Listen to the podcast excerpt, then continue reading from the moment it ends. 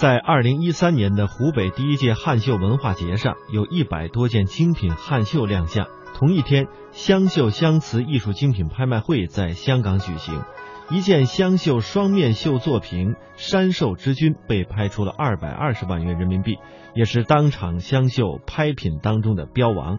二十世纪三十年代的时候，湘绣的产值最高达到了八十万银元，产品三分之一是出口的。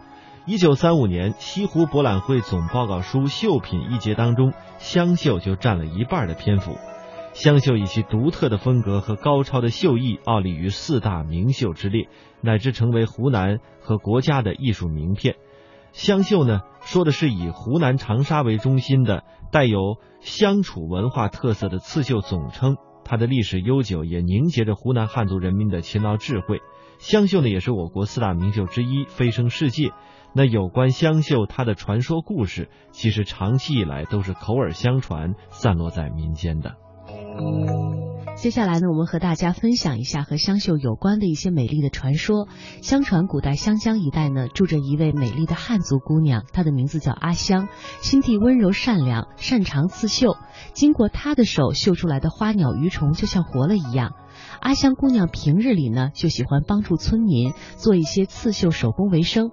有一天，阿香在湘江边上遇见了山上砍柴的樵夫阿忠，两人情投意合，私定终身。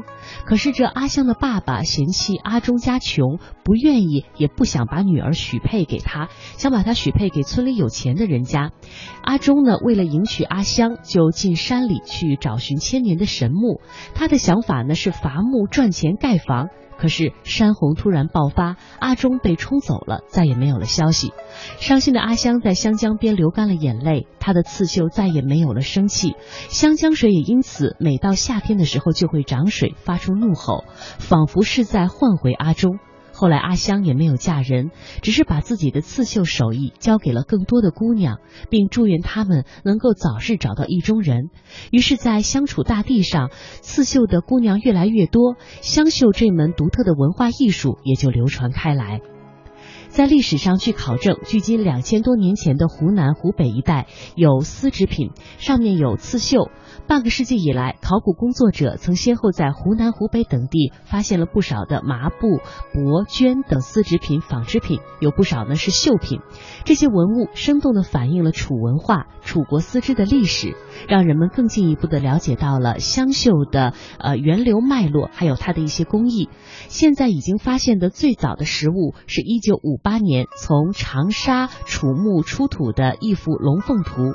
一九七二年，马王堆汉墓又出土了四十件刺绣衣物和一件呃刺绣的锦帛。这些绣品的图案多达十多种，绣线有十八种色相，运用了多种针法，针脚整齐，线条洒脱，绣工纯熟的境界。到了清代的时候呢，长沙的刺绣就已经是遍及城乡了。根据清同治年间长沙县志的记载，省会之区。妇女工刺绣者多，是纺织者少。也就是说，在当时的长沙啊，是湘绣生产的传统基地。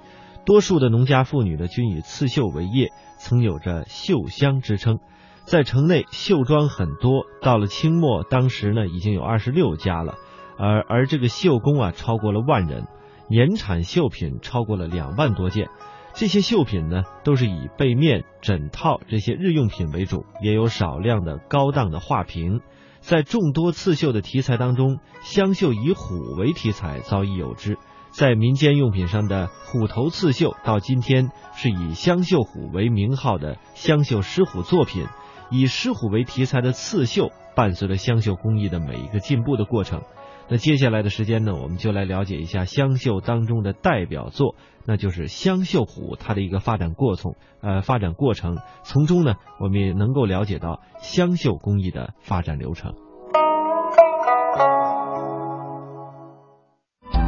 湘绣在早期承袭了俗绣之风，并没有自己独特的体系，多是民间妇女自绣自用的点缀之物。那时刺绣的老虎等动物题材色彩相对单一，无法实现动物皮毛颜色的自然过渡。要表现绘画的这种虚实立体感或者虚实感或者空间感，他肯定要创造他自己的一种表现手法。那么什么东西呢？就叫做参针，丝线掺和起来，使水彩可以很匀的过渡，使它有具有立体感。呃，这种针法在是香绣中间起了很大作用。上世纪初，李一辉完成了一个突破。为了改变当时刺绣针法的色彩过度不匀称的问题，他把丝线分成细致发丝。刺绣时，在需要颜色过渡的地方留出空隙，再用长短不一的针脚将不同颜色的丝线缠绣进空隙。这种掺针法改变了绣品以前矮板的颜色过渡。造就了湘绣革命性的进步，不仅解决了动物皮毛的颜色过渡，也给湘绣擅长的花鸟题材赋予了更多的表现方式。此后，缠针法狮虎题材的湘绣作品在众多刺绣中脱颖而出。一九三一年，湘绣虎作品在西湖博览会上被评为最佳绣品。缠针法解决了颜色过渡。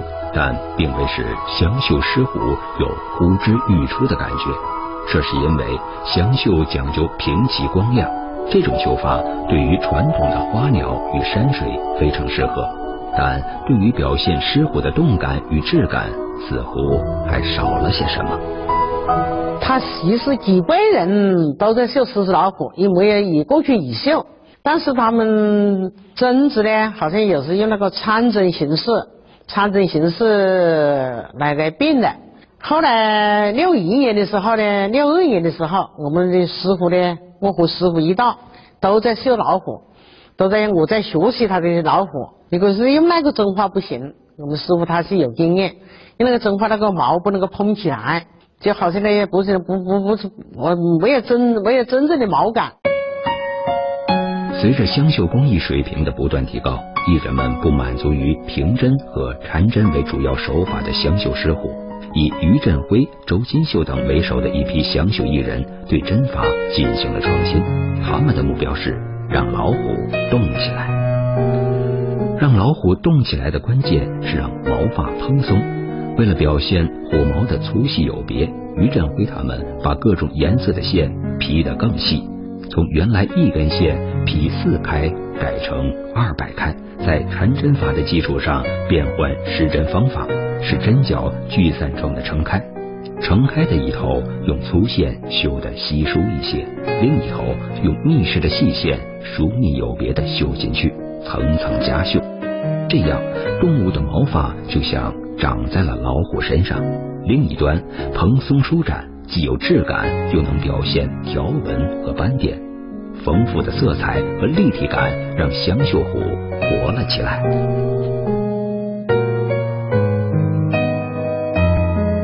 这是起个什么名字呢？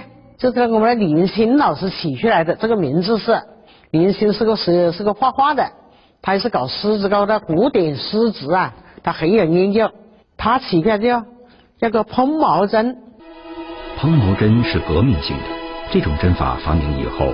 香绣虎百分之七十以上的黄色毛发部位采用蓬毛针，其他部分采用旋纹针、绒毛针、滑油针等数十种针法。为了让香绣狮虎有更传神的眼睛，艺人们尝试采用了旋油针法，利用丝线的光色反射，使眼睛更加炯炯有神。于振辉在刺绣眼睛时大胆加色，使用了黄、灰。绿、蓝、黑、白、红等十几种颜色，各种彩线的色阶加起来有二十五种之多。眼睛亮起来的蓬毛狮虎更加生动逼真。八二年我们四大名绣比赛，一个一个第二届工艺美术博览会四大名绣比赛，我们香绣就带着一个银虎，一个狮子就去了，去了我们就这两户都评了金杯奖。是收着的就去了猫啊金鱼，他们的猫啊金鱼绣得很不错。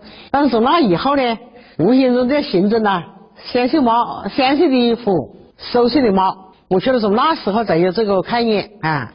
所以后来我们的香绣有一个师傅的任务很大，那人家就是形成了香绣虎。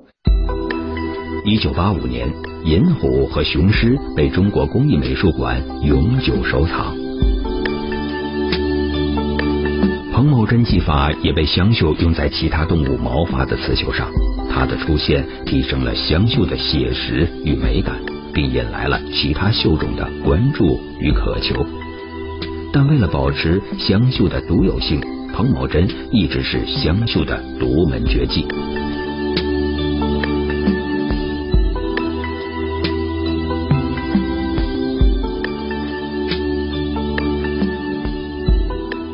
湘绣艺人们从来没有停下追求的脚步。当人们还在为蓬毛针而惊叹，艺人们已经向难度更高的双面绣发起了挑战。双面绣古已有之，湘绣双面绣的研究始于上世纪六十年代。一九七九年，湘绣艺人将目标锁定在双面异色异物绣。双面异色异物绣要求在一块纱绸的两面绣出轮廓相同、内容相异、构图、针法、色彩都不一样的物象。这无论是在设计和工艺上，比之前的普通双面绣都复杂的多。从一九七九年开始，湘绣艺人开始研究绣制这种全新的双面绣。他们为了达到双面刺绣藏针引线的效果，把丝线劈成头发的四分之一粗细，在绣品背面不可视的情况下，做到了线头藏在另一面的线段不长于五分之一毫米。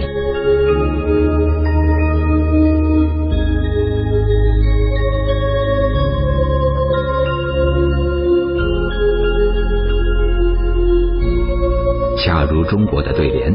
双面绣要求画面的两面既不同又有所关联，于是狮虎再一次成为双面异色异物绣的主要题材。老虎等动物题材绣在同一块薄如蝉翼的透明尼龙绸的两面，无论从哪一面观赏，都针脚无痕，活灵活现。从喷毛针到双面全翼绣，湘绣虎的声名。一再被证明，各种不同题材的湘绣作品也随着这些工艺的革新更加丰富。